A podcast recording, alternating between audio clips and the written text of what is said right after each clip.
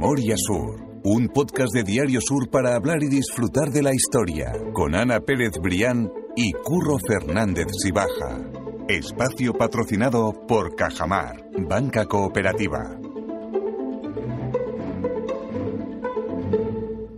Hola Ana, ¿qué tal? Hola Curro, buenos días. Te voy a hacer la pregunta que yo creo que todo malagueño se ha hecho esta semana y es, ¿has visto La chica de nieve? Pues mira, voy por el capítulo cuarto. Ojo, Sí. está, está Y la verdad es que me está gustando. Yo Sí, sé sí, que sí, además es una serie de seis capítulos que es para verla del tirón, me encantaría, pero me quedo dormida en el sofá, no porque me parezca un rollo la serie que me está encantando, pero es que llego tan reventada a casa Es para lo que da la no vida, puedo ¿no? aguantar. Y además me encanta, oye, ¿qué quieres que te diga? Mira, para empezar me encanta ver Málaga. Eh, me encanta el éxito que está teniendo Javier Castillo, que me parece un auténtico crack. Sí. Y bueno, y después, por supuesto, me encanta que el periódico de referencia eh, que investiga el secuestro de la niña sea Diario Sur. Totalmente, ¿no? no que por cierto es estuvieron por aquí los de Netflix mm, preguntándonos cosas de cómo era la manera de trabajar en 2010 y en 2016, cómo y, y la verdad es que han recreado muy bien en la antigua en la antigua Casa Pedro eh, lo que es la redacción de Sur. Yo te pregunto por eso, porque el trabajo gente... de periodista es un poco más eh, romántico como Sí. lo como lo mm, presentan, que se, se acerca más a- casi casi a la pareja de policía que al trabajo real de un periodista, pero bueno, la verdad es que está muy bien hecha. Está chulo, está chulo, Sí, la verdad. sí, sí. Pero por eso digo, me interesaba también porque había gente que nos decía, oye, ¿eso es de verdad la redacción del periódico? Ah. Y digo, no, no, no, no, no está grabado en la redacción Ya del es lo que periódico. nos eso. faltaba, como no tenemos aquí follón, tener una serie de Netflix. Pero sí que es cierto que los tuvimos y, y tuvieron muchísimo interés en captar los detalles eh, para, para que no chirriara nada en la, en la redacción imaginaria de, de Casa Pedro. Vaya, yo cuando vi en una de, la- de los de, en uno de los de la escena a la protagonista saliendo de la redacción de Diario Sur y se mete directamente en la playa, digo, ay, yo quiero eso. Pero eso es... ¿Dónde puede ser eso, no? Yo quiero esa redacción también. Totalmente. Y que por cierto, eso, eh, para quien no lo sepa, es la, la serie que se ha estrenado en Netflix, que está escrita por Javier Castillo, escritor Sí, malagueño justo. Mm. de muchísimo éxito y que ahora también está cosechando eh, ese éxito con la representación de, de la serie. Que creo que alguna vez he leído que Javier Castillo o ha escrito en el periódico trabajaba en el periódico. ¿Es posible que haya tenido alguna vez algún tipo de colaboración o no lo sabes? Pues ¿Te no me suena, suena. ¿no? Pues entonces quizá me he equivocado. Yo era por preguntarte No, por le, le hemos dado el premio Sur el año de la pandemia, se lo dimos, pero no, a mí no me suena que... Me el que era becario en nuestro periódico, el que trabajó unos años, fue Antonio de la Torre. Antonio de la Torre, sí, fíjate. Antonio de la Torre fue compañero nuestro. Pues mira, que puede ser también... Sí, sí, sí. Yo no coincidí con él porque fue hace más de 25 años, yo llevo ese tiempo, pero fue compañero de Sur, vaya. Qué bueno, qué bueno, eso no lo Sí, sabía. sí, sí. Él es periodista. Bueno, que me estoy yendo por las ramas, pero es que me- creo que teníamos que hablarlo también como, Vamos a como centrarnos. sí. malagueño. Hombre, es que ha sido además el gran acontecimiento de la semana eh, desde el punto de vista de la cultura Sí, sí, y sí. de... Segunda vez serie de Netflix más vista del mundo. Del ¿eh? O sea, mundo, del ha sido mundo. un exitazo. Y Diario Sur ahí. Eso ahí estaba Ah, yo diario Sur ahí. barriendo para casa. Bueno, lo que te iba a decir es que esa serie eh, se basa en aproximadamente hace unos 20 años, más o menos. Y hay una serie, muy mani una serie, digo, una frase, perdón, muy manida precisamente en la Málaga de hoy, la que decimos que la Málaga de hoy no se parece en nada a la de hace 20 años. Pero es que esa frase tampoco es nueva, porque tú escribiste hace poco un reportaje que empieza de, precisamente con, con esa sentencia, ¿no? Con que la Málaga de hoy no tiene nada que ver con la de hace 20 años. La Málaga de hace 20 años no existe. En Eso concreto. es. Y hoy vamos a hablar de en qué contexto eh, se decía que la Málaga de hace 20 años no existe.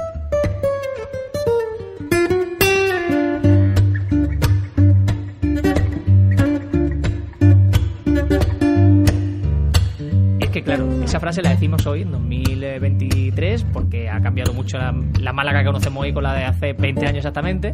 Pero cuando tú lo citas en ese artículo, estás hablando de una frase que se dijo realmente en 1899. Pues sí, imagínate, mira, esa frase, yo además empezaba el artículo diciendo, ¿quién no ha dicho últimamente, o, si tiene familia que viene de fuera, o si lleva mucho tiempo sin venir a Málaga, que 20 años al final no es tanto, ¿eh, curro? Eh, y cuando llegan, alucinan con el cambio espectacular que ha dado Málaga en los últimos 20 años, porque es que además ha sido justo ese tramo. Y entonces a mí me encantó esa frase que me encontré en la guía, en concreto en la guía de Málaga y su provincia, del año 1899 que firmó Enrique Pérez López, eh, porque es que a la hora de definir eh, cómo estaba la Málaga de la época, utiliza exactamente la frase la Málaga de hace 20 años no existe. Y entonces digo, ostras, pues voy a investigar ese contexto eh, de por qué cambió tanto Málaga. Vamos a ver, me lo podía imaginar, tampoco tuve que investigar mucho porque ten en cuenta que estamos hablando del año 1899, finales del siglo XIX, que fue el, el gran momento de la revolución urbana de Málaga, un poco que estaba disfrutando todavía de las rentas, ¿no? Pues de esas décadas gloriosas de, de mitad del siglo XIX, ¿no? Se había hecho ya, se había construido ya la Alameda, eh, ocho años antes de publicar esa guía se había, eh, se había inaugurado la calle Lario, estaba ya mm, eh, planificándose a toda máquina la obra del parque y la ampliación del puerto, entonces, bueno, pues esa guía eh, pues me, me, resultó absolutamente curiosa porque lógicamente no estamos hablando eh, por, por, hacer esa asimilación con hoy y a pesar de que la historia sea circular, que tú sabes que siempre me encanta decirlo, no tenía nada que ver con una Málaga cultural ni una Málaga tecnológica, lógicamente ni siquiera una Málaga turística. No existía el turismo o el turismo existía de una manera eh, muy a nivel de comerciantes, de intercambio puramente eh, industrial y comercial. Pero sin embargo, esa fue la primera revolución que hoy nos ha permitido pues tener la, la Málaga tenemos, que tenemos y fue precisamente la revolución urbana. 124 años después de la publicación de ese guía, como tú dices, en, eh, a día de hoy vemos ese cambio con turismo, con museos, con una ciudad que no para de crecer también a nivel de tecnología, exactamente. En ese contexto era muy diferente, era una ciudad que se estaba reconstruyendo de manera literal. Y realmente esa guía era un public reportaje, ¿no? no o sea, no nos engañemos. Estamos diciendo que esa guía realmente era para, para mostrar las bondades de Málaga. Bueno, vamos a ver, claro, esa guía era lo más parecido a lo que hoy podemos considerar una guía turística. ¿En qué guía turística de cualquier ciudad del mundo te va a encontrar? Uy, no, pues mira, las calles están un poco sucias o la seguridad regular. Eh, entonces era, era una guía que se vendía en las librerías de, de la época y que, y que, bueno, sí que es cierto que era un documento absolutamente pormenorizado de lo que era la ciudad, con el clima, el número de habitantes, el escudo, eh, los monumentos. Era un inventario casi perfecto de las ciudades, en el caso concreto de, de la de Málaga, y se compraba en las librerías. Y lógicamente aquello se hacía para, para honor y gloria de, de las ciudades, no abundaba en las miserias, que lógicamente también la había y muchas a finales del siglo XIX. Pero es llamativo porque, por ejemplo, en ese arranque de, de la guía, eh, el autor arranca la, la descripción y, paso a leer diciendo que la Málaga de hace 20 años no existe, la antigua ciudad de marcado carácter morisco con sus callejas estrechas e infinitas encrucijadas, con sus vías oscuras y tortuosas, casi anda parecido por completo por completo, reemplazando a las antiguas construcciones, calles rectas y anchas, edificios elegantísimos, donde la arquitectura moderna ha realizado el ideal de las actuales construcciones urbanas, reunir lo higiénico y lo conveniente. Claro, porque realmente lo que decimos es como un public reportaje para que la gente lo entienda, pero también escondía muchas verdades, porque es verdad que esa Málaga morisca, esa Málaga de pasado árabe, se va perdiendo, pero no lo hace por un motivo, digamos, de, olvidar todo ese pasado, sino que lo hace por motivos de salud, como estabas diciendo tú. Sí, por motivos de salud y por motivos urbanos. Hemos comentado algunas veces en este podcast, por dar un contexto claro,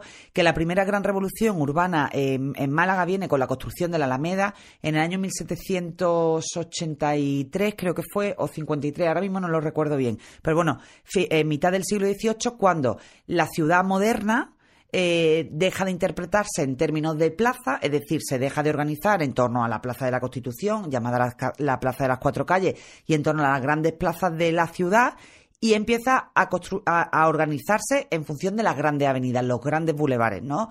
Bueno, pues para, para imitar a los de Madrid, a los de París, ahí en ese contexto surge ya la Alameda, y el primer gran salto.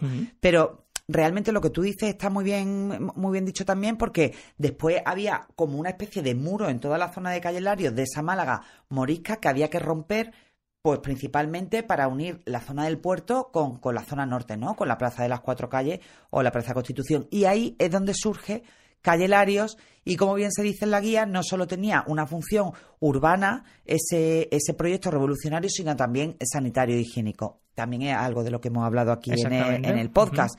Bueno, pues el, e, ese carácter, eh, bueno, pues de callejuelas insalubres, de, de, tabernas, de, de mm, hostales eh, realmente poco ventilados, de, tugurios, o sea, esa, ese conjunto abigarrado sin ningún sentido de callejuela, ¿qué ocurría? Pues que hacía que cuando se, declaraba algún tipo de epidemia en la ciudad, pues esa, esa zona que era una de las más pobladas de la ciudad, pues era un auténtico desastre, ¿no? Entonces, bueno, pues cuando se plantea el proyecto de Calle Lario y la ruptura de todo, toda esa colmena, pues los médicos dicen, eh, es que es necesaria la calle.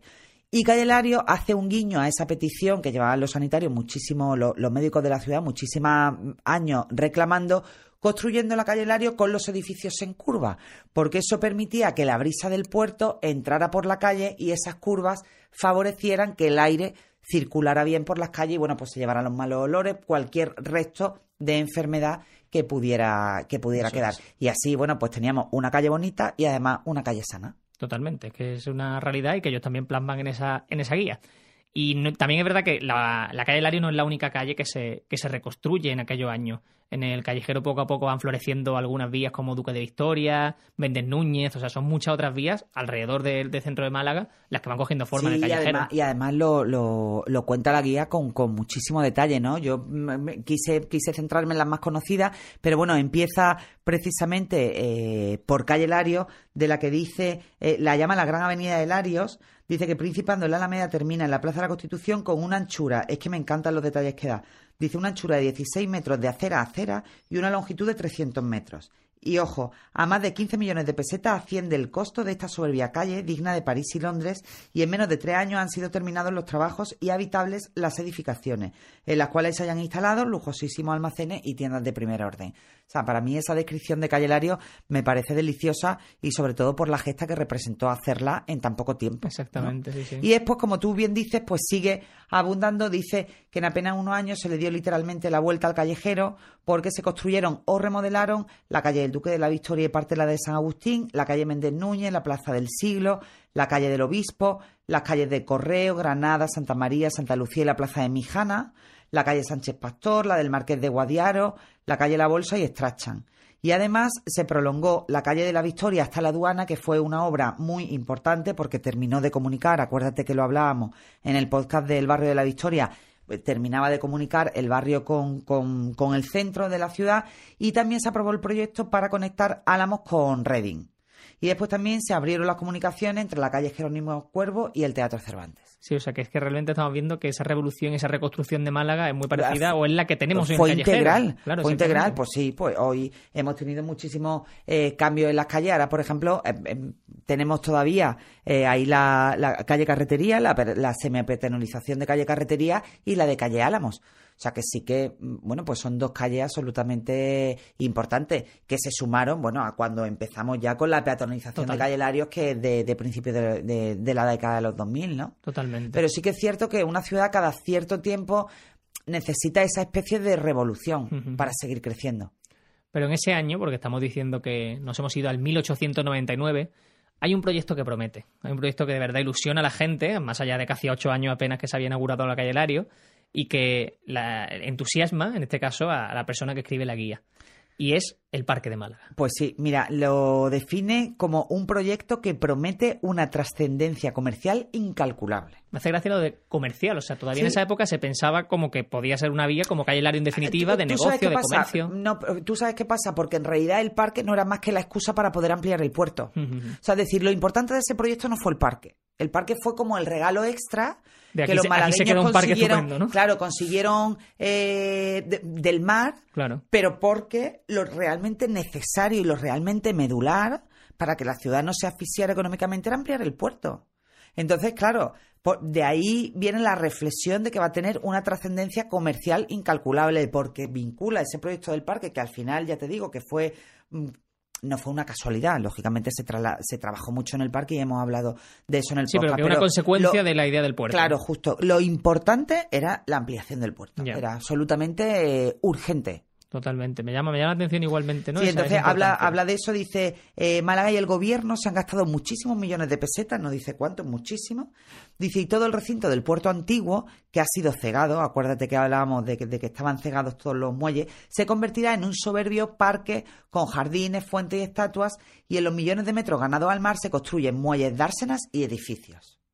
Edificios no, porque acuérdate que contamos que finalmente se consiguió que, bueno, más allá de las construcciones imprescindibles del puerto, el parque quedara como un gran espacio público y no se privatizara toda esa pastilla del terreno para que eh, con la venta y la compra de edificios se pudiera pagar la obra del puerto. Y todo eso fue gracias a Cánovas del Castillo Eso lo que consiguió eso que consiguió en una ley bueno pues hacer ahí el, el- el milagro de que de que Málaga se quedara con el parque para uso ciudadano y a cambio bueno pues el gobierno le dio un préstamo a la Junta de Obras del Puerto para que ellos hicieran su obra del puerto Hace tres, cuatro episodios que contamos Sí, sí. esa- ese origen del parque, o sea que lo quiera recuperar lo, lo puede hacer, que hace muy poquito que lo contamos. Y además de todo ese entorno del centro de Málaga, de esa calle Larios, que era la protagonista absoluta en aquella época, ya van formándose eh, algunos eh, barrios, sobre todo pegados al mar, y se mira, o en este caso el, el escritor de la guía mira a la zona de Málaga Oeste. Habla de Welling, habla del barrio de Pelusa, el Molinillo, o sea que Mm. va haciendo un, un trazado Sí, sí. de la Málaga de Welling aquella en época. Málaga Este y después la Pelusa. Y, eh, eh, el Monillo yo creo que es zona centro y la Pelusa en, en Málaga Este, pero se detiene específicamente en Welling como el primer barrio obrero de la ciudad y un poco lo pone como ejemplo, no de toda esa vitalidad industrial.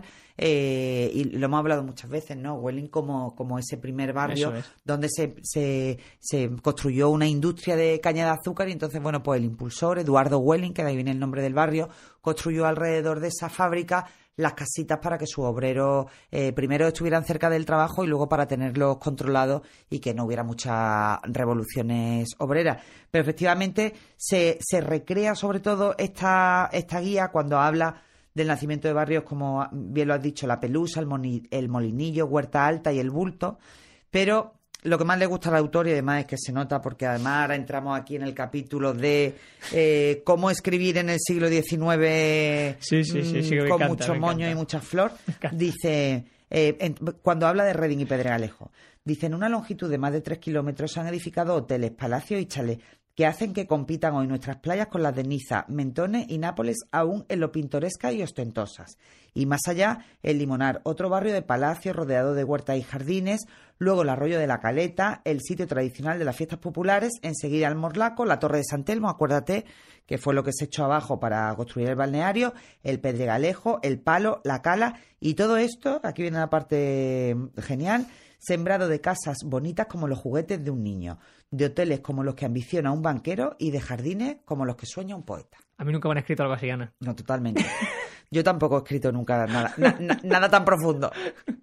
No, no, pero es curioso, es curioso. Sí, no, verdad, pero ¿eh? Es escúchame, a mí- yo tengo que reconocer que me encanta esa manera de, de Sí, sí, escribir sí. porque se, se, se ve realmente la fascinación de la persona que lo está escribiendo por el, por el lugar que pasea. Totalmente. Oye, curro, y es verdad que aquellos tres kilómetros eran Hombre, espectaculares. Absolutamente, absolutamente. Eran espectaculares porque además eran los que conectaban toda la zona de la Malagueta con eh, la parte de la caleta que realmente eran los palacetes de recreo de la burguesía que ya se había instalado en la. Alameda y en Calle Lario. Entonces, bueno, Y que por suerte muchos de ellos se mantienen también a día de hoy Sí, de esa sí, época sí. y que me refiero que podemos ver e imaginar cómo era esa Málaga precisamente de finales del 19 de la que estamos hablando.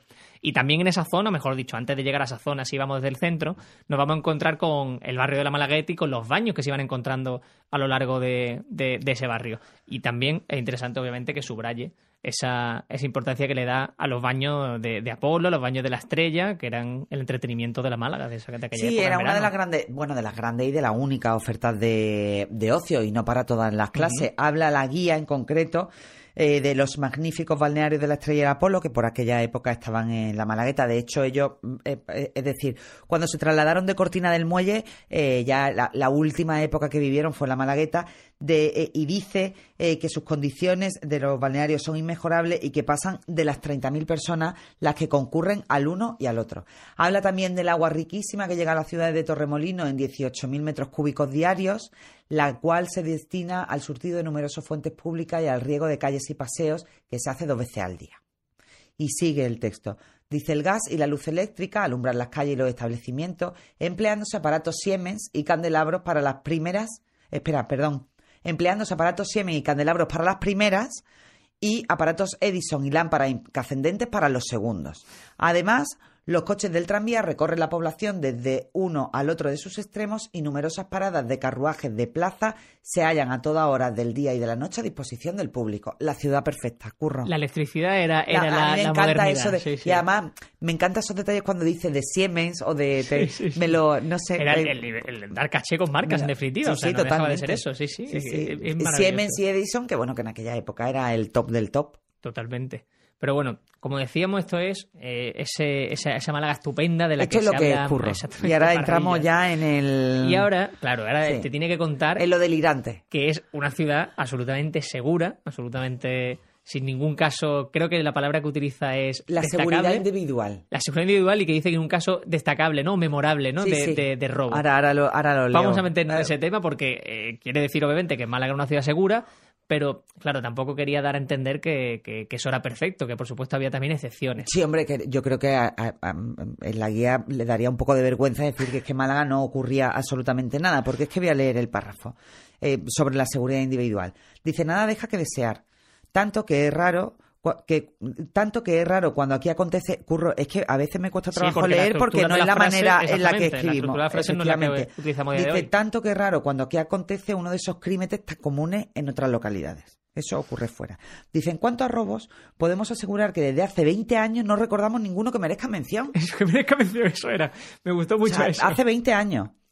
Y ahora, consciente eh, quizás de la exageración, el autor añade, no quiere decir esto que en Málaga no ocurran ratería y escamoteos, pero por regla general son víctimas los cándidos o excesivamente confiados. Y concluye, para rematar, Málaga goza hoy del buen nombre y la, la reputación que merece todo pueblo que se esfuerza en aparecer como trabajador honrado y progresivo. Toma. Es decir, una ciudad con un agua fantástica, con las calles súper limpias que se riegan dos veces al día, los carruajes de día y de noche, y encima no te roban, ni te asesinan, ni nada de nada, porque eso ocurre en otras localidades. Eso aquí nada. A mí, de verdad, la guía me parece mm, No, una maravillosa, maravilla. Es maravillosa, de luego que sí, es maravillosa.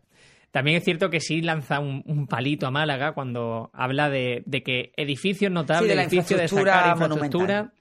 que había poca, que había poca y que no puede tampoco destacar nada eh, porque apenas había un puñado de edificios, creo que menciona cuatro, que son los que él considera que merecen la pena, de verdad. Sí, ahí, ahí realmente empezamos, en- entramos en el apartado un poco más crítico o un poco más realista, porque yo creo que era evidente que no se podía, que, que no se podía extraer más de lo que había, ¿no? Entonces, entre los edificios notables, que hace después una, una pormenorizada eh, reconstrucción de todo, destaca la aduana, el Palacio Episcopal, el Hospital Provincial, el- el actual Hospital Civil y las iglesias.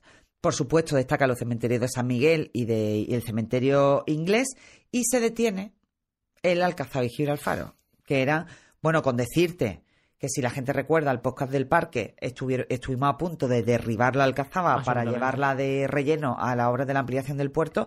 Imagínate, aquí dice el autor. Dice la Alcazaba tenía dos puertas, 110 torreones principales y algunas menores, de las cuales 32 eran de mejor fábrica y suntuosidad.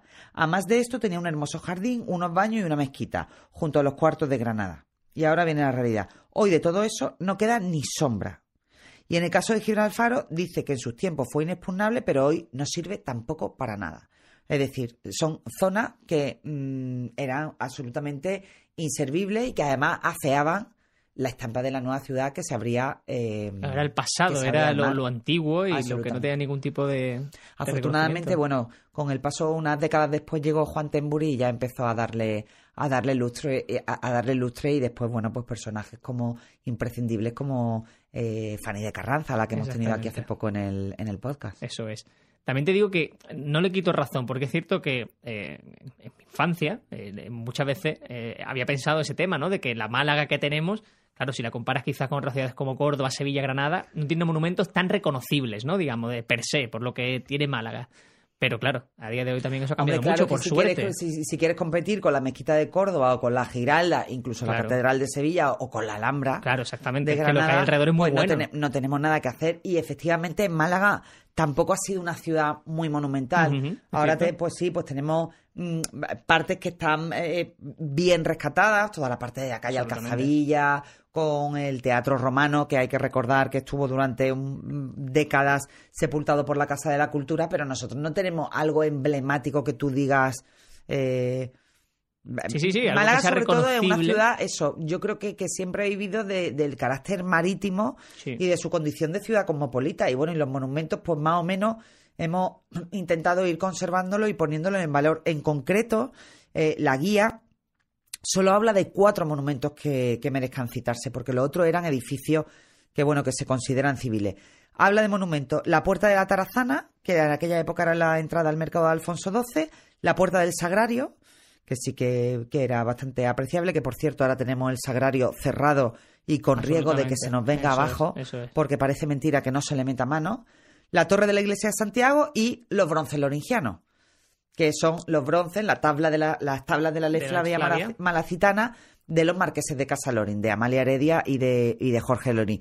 ¿Qué ocurre? Que esta guía se escribe en 1899 y el autor parece haber olvidado, o, o si no, no lo sabía, que justo un año antes, pues los marqueses de Casa Lorin habían vendido los bronces de la ley Flavia Malacitana, que era la joya de la corona de su Museo Loringiano y del Jardín de la Concepción, precisamente al Museo Arqueológico Nacional para tener liquidez y empezar, bueno, pues a, a sortear y a torear la ruina que se les venía encima, ¿no? Eso, eso va a ser un tema de un podcast que vamos a hablar en, Sí. en breve.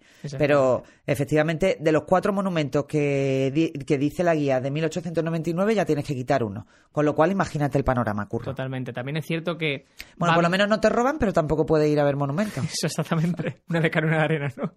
No, pero es cierto que pasa por de puntilla por algunos monumentos más, como el caso del monumento de Torrijos en la Plaza de la Merced, y algunos más que quizás a día de hoy sí le damos más peso y que quizás también habla bien del, del Sí, malagueño eh, de hoy. Que habla del Hospital de Santo quiere. Tomé, el Teatro Cervantes, que dice que el más espacioso y magnífico, y después habla pues de otros pequeños, otros teatros de, de segunda línea, ¿no? El, el principal y el Lara, que en el concreto de Lara se, se destinaba sobre todo a representaciones en la época de verano. Y después, bueno, la guía, que lo que pasa que mm, si no íbamos a estar aquí hablando hasta mañana, pues se detiene también en, en la referencia a las sociedades de recreo, a los centros de enseñanza, a las grandes fincas privadas que había en Málaga, pues con la Sí. Concepción, la de San José, a la industria. Es decir, todo eso que lo quiero también estudiar bien será objeto de otro artículo y, por supuesto, de, de otro podcast. Pero yo creo que como en esta primera aproximación, A esa ¿no? Málaga pues hemos dibujado la, la fotografía de una Málaga pues que, que, que cambió absolutamente, ¿no? Y que permitió decir eso hace 20 124 años ya de que la Málaga hace 20 años no existe. Exactamente. Yo creo que quizás también la lectura es esa, ¿no? Que es verdad que entonces si esa Málaga la miramos ahora eh, casi 125 años después con ojos de que de verdad allí pasó algo, de que de verdad había algo destacable que contar y que la ciudad se está transformando, es posible que estemos metidos también en ese punto a día de hoy, en esa Málaga con ese cambio, esa apuesta cultural, museística, tecnológica, ese crecimiento, que quizá en unos años también podamos estar diciendo que efectivamente en 30 Yo creo que años ya Málaga hemos podido mucho. decir que la Málaga de hace 20 años no existe. Yo creo que ya hay una. mm, Una realidad. Está Una la ciudad, la, ciudad estabilizada en cuanto a su, eh, a su proyecto eh, estratégico. Y yo te diría que ahora se necesita un segundo salto de, de calidad. Y lo Y veremos. no, sí, Y lo sí, veremos sí. porque, Bueno, no, quiero decir, porque esperemos. Mm. el, el futuro más cercano y tenemos tomado las puertas también de, la, de las elecciones municipales, o sea que queda historia por contar Esperemos, todavía. Queda esperemos. historia por contar todavía, exactamente. Pues Ana, eh, me ha gustado mucho pasear por Sí, ha estado muy 1899 Sí, sí. y ver cómo, cómo se... Como la ciudad se, se, se desperezaba y se abría completamente a un ritmo vertiginoso a la modernidad. Totalmente. Ha sido muy interesante, así que mil gracias Ana y nos escuchamos la semana que viene. A ti siempre, Curro. Memoria Sur es un podcast de Diario Sur. Escucha un nuevo episodio cada semana en iVoox, Spotify, Apple Podcast y consulta las referencias de este episodio en diariosur.es.